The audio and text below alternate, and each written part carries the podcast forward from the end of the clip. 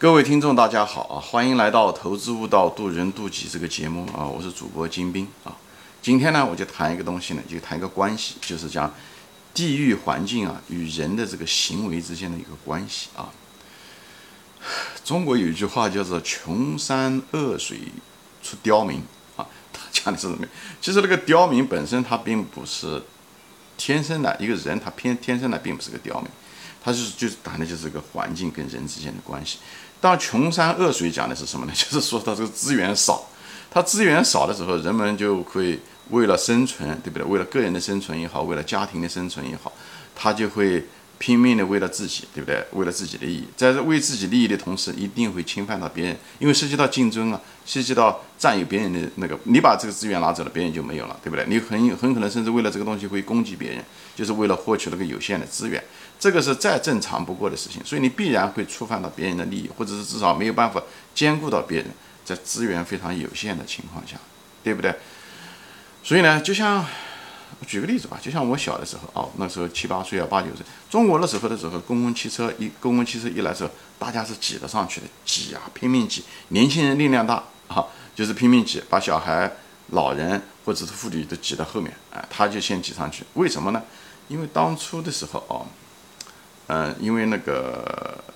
公共汽车少，国家的时候穷，公共汽车少，人又多，而且最主要的是什么呢？那公共汽车是国营的，是国家拥有，它不允许私人的，所以呢，最后就是人多车少，而且车票也很便宜，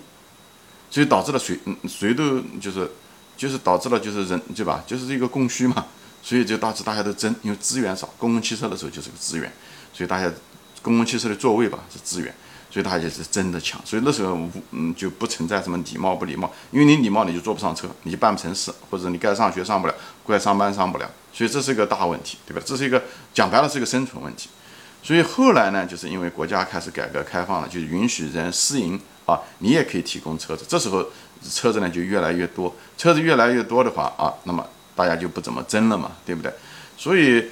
你那看上去和表面上看上去大家都文明了很多，对不对？其实是一样的，就是说的说不仅仅是就是这个公共汽车的时候，当然是不仅仅是我们变得文明了，这最主要的核心，它的内核是经济，经济基础，这是才最重要的，就是因为资源变得更丰富了，哎，这时候供需关系变了，我们的行为就改改变了，这跟穷山恶水的概念是一样的。就中国以前也说过嘛，对吧？仓廪足则知荣辱。这个咱们古人老祖宗说的话一点都不错，你肚子都吃不饱，谈道德，何谈道德呢？对不对？人类那个马斯洛的这个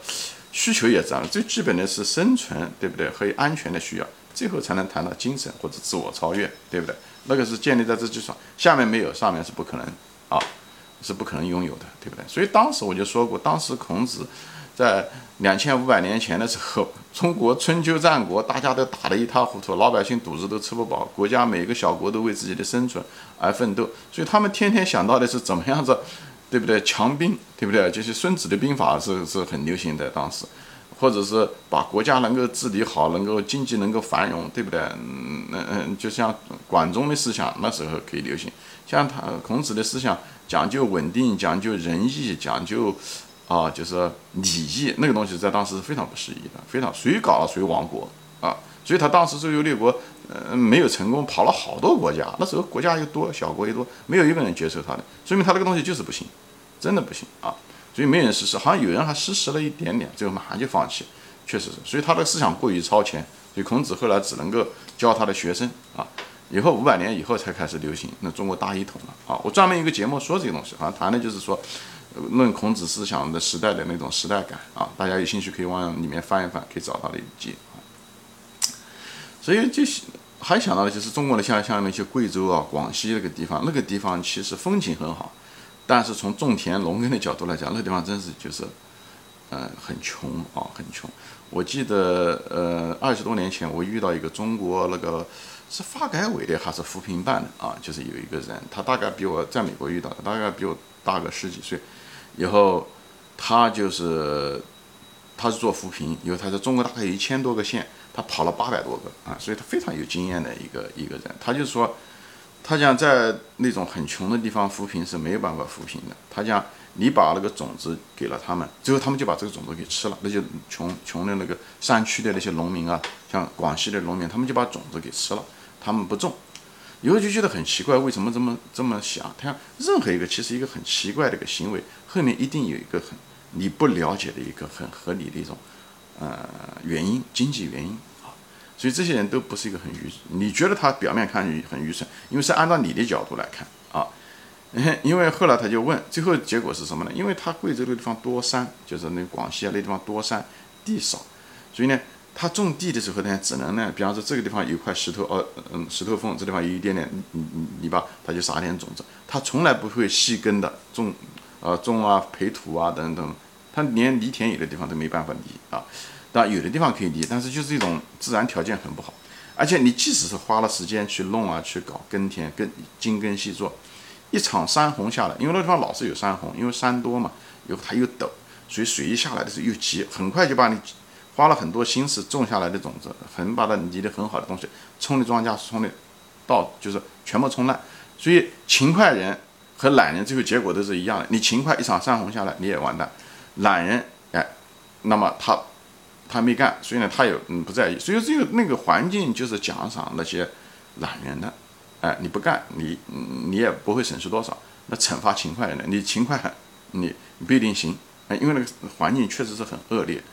所以很多这环境塑造人就是在这，所以最后扶贫的时候，你送送给他种子的时候，你说那个人他是把这种子拿来吃呢，还是讲随便撒到那个地方？最后的时候又种不出庄稼来，或者一场山洪，好不容易庄稼种出来了，一场山洪出来，把把庄稼全冲掉了。所以很可能吃那个种子，很可能是个比较理性的一个选择，就在这地方，好吧？所以我在这里就跟大家分享啊，就是很多的一种习惯、一种行为也好，你看的有点怪。你看怪是因为从你的角度来讲，其实从背后的原因来讲，他很可能从那个当事者当嗯设身处地的这个人说，很可能是个合理的。所以呢，我们就是不要就是孤立的啊，就是从我们自己的角度去看，用我们自己的道德或者是经验来评判另外一个人，除非你是经过那个，你是当事人或者经历过那种经历的，你才会行，否则的话，你这样判断是非常肤浅和幼稚的。而且常常犯错误，我们人很多认知上面常常犯错误，或者很多误解，都是因为这个原因。所以，所以呢，你没有身临其境，你是没有发言权的，真的是没有发言权。就像，嗯，那个吧，就像一个很多人就是，嗯，我在网上看到很多人就评论民主国家这个不好，那个不好，中国人。但是你如果在一个民主国家或者是一个民主环境中，你没有生存过，真正生存过，以后你隔那么老远的说他民主哪个地方不好，我觉得是挺肤浅的啊。我真的觉得挺肤浅的，就像一个，呃，一个美国人，他指责，嗯，那个另外一个国家是一个专制国家，讲他多坏多坏多坏，我觉得他也没有权利，因为他没生活在那个专制国家，是一样的。所以你没有调查，你就没有发言权，就是个道理，好吧？毛泽东说过这句话，我还挺信这句话，就是说我们因为每个人都片面，从我们自己的这角度，所以我就说，我就主张大家。多体验，多体验不同的、很不熟悉的那种经验，通过旅游也好，历史书也好，对不对？呃，这样的话可以脱离我们的这个局限性，就破我们的局啊。我们人生生下来就是，其实就给了我们一个角度：我们的人种、我们的性别、我们的教育、我们从哪里来、我们的文化背景等等，是我们的信仰等等这些东西，实际上就把我们固定下来，